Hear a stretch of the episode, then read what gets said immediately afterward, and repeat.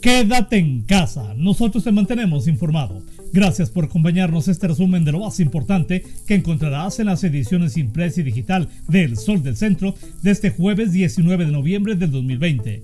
En la información. Tras 14 días de permanecer hospitalizado, el obispo de la diócesis de Aguascalientes, José María de la Torre Martín, permanece grave pero estable, sin cambios importantes en su estado de salud, desde que el pasado fin de semana registró una leve mejoría que hace albergar esperanzas en su recuperación. Médicos que atienden y luchan por devolver la salud al jefe de la Iglesia Católica en Aguascalientes reiteran que a poco más de una semana de haber sido hospitalizado, se logró catalogar como moderada la lesión pulmonar que padece y que a su ingreso era grave y desde entonces ha tenido leves mejorías. Las nuevas medidas de restricción a la movilidad, cierre de comercios y otras que entraron en vigor a partir de esta semana podrían continuar e incluso endurecerse si la respuesta ciudadana no es la adecuada para lograr disminuir el crecimiento de la pandemia de COVID-19 en Aguascalientes. Miguel Ángel Pisa Jiménez, secretario de Salud de la entidad, no descarta nuevos ajustes, dado que las restricciones hoy vigentes fueron diseñadas tomando en cuenta la situación que vivimos en estos momentos y que aún puede empeorar.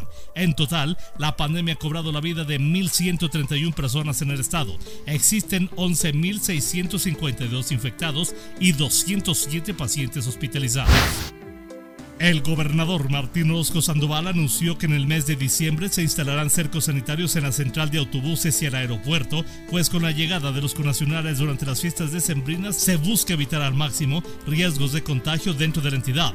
Asimismo, el mandatario apuntó que tras el análisis diario para evaluar los alcances que han tenido acciones en materia de prevención y contención del coronavirus, se determinó trabajar en una estrategia con los municipios para que sean las corporaciones policiales quienes tengan acercamiento con la población instando de forma pacífica el respeto de las medidas sanitarias con un llamado a los sacerdotes que integran la diócesis de Aguascalientes a no dejar la Grey Católica en el abandono, ni privarlos del consuelo de la fe, pero sin ser temerarios y observar en todo momento medidas sanitarias ordenadas por la autoridad en la materia, el obispado emitió una serie de nuevas determinaciones para prevenir el riesgo de contagios de cara a los nuevos escenarios que se viven en la entidad.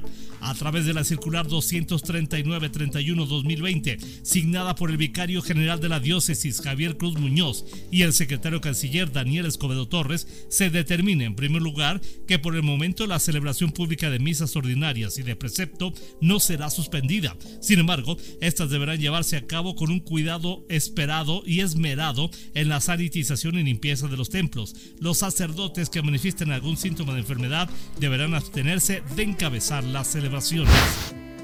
Este miércoles, la alcaldesa Tere Jiménez sostuvo diversas reuniones a través de las cuales se consolidarán nuevos proyectos empresariales que generen empleos y una mayor derrama económica, demostrando que Aguascalientes, a pesar de la situación de pandemia de COVID-19, es todavía una de las mejores ciudades para invertir y hacer negocios en México durante la reunión virtual sostenida con Elke González Fortner y Gabino Molina Avidian, dirigente y gerente de Relaciones Públicas y director jurídico de HEV México, para la apertura de su segunda tienda de autoservicio en el municipio de Aguascalientes, se dio a conocer que esta se ubicará en Tercer Anillo Sur y Avenida de los Maestros. Este proyecto generará 600 nuevos empleos.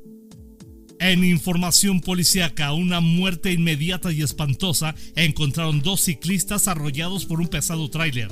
Aparentemente, el chofer de la unidad de transporte no se percató de la presencia de los pedalistas y al intentar dar una vuelta les pasó por encima, arrebatándoles la existencia en el mismo instante. Los hechos se registraron en las inmediaciones del Parque Industrial Chichimeco en el municipio de Jesús María. El detalle de esta información y mucha más lo encontrarás en las ediciones impresa y digital del Sol del Centro de este jueves 19 de noviembre del 2020. La dirección general de este diario se encuentra a cargo de Mario Morales Gaspi. Yo soy Mario Luis Ramos Rocha. Te deseo el mejor de los días, que como siempre amanezcas bien informado con el periódico líder, El Sol del Centro. Y por favor, quédate en casa. Nosotros te mantenemos informado.